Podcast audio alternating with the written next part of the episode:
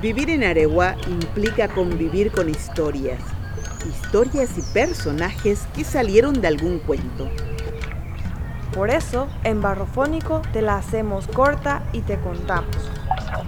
Ficciones y narraciones orales de sucesos acontecidos en este pintoresco pueblo ubicado en el centro de Paraguay. Suena, suena, suena, suena como Areguá. Iniciativa de la Bioescuela Popular El Cántaro con apoyo de la Secretaría Nacional de Cultura. Batecopio, ¿cómo están? Acá una vez más estamos compartiendo historias desde Barrofónico. Soy José Caballero, el conector sonoro, y en esta oportunidad te traemos un escrito de Carol Urresti, una argentina que reside en Areguá hace varios años. Presta atención y encontrarás a varias personas anónimas que caminan por la ciudad y que hacen posible que la magia siga.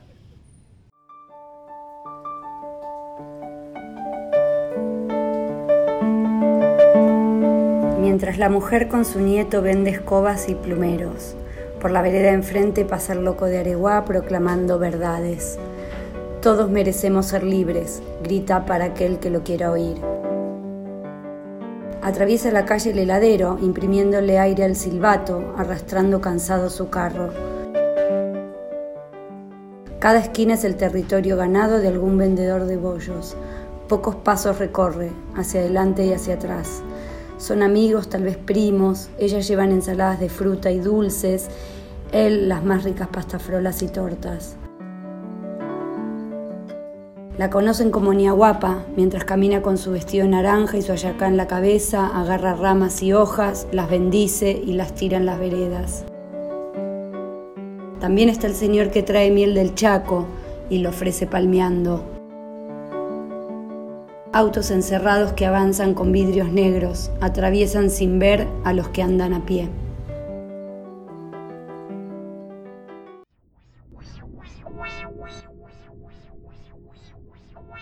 Areguá siempre inspira a muchas personas de afuera y el rescate que realizan es muy valioso.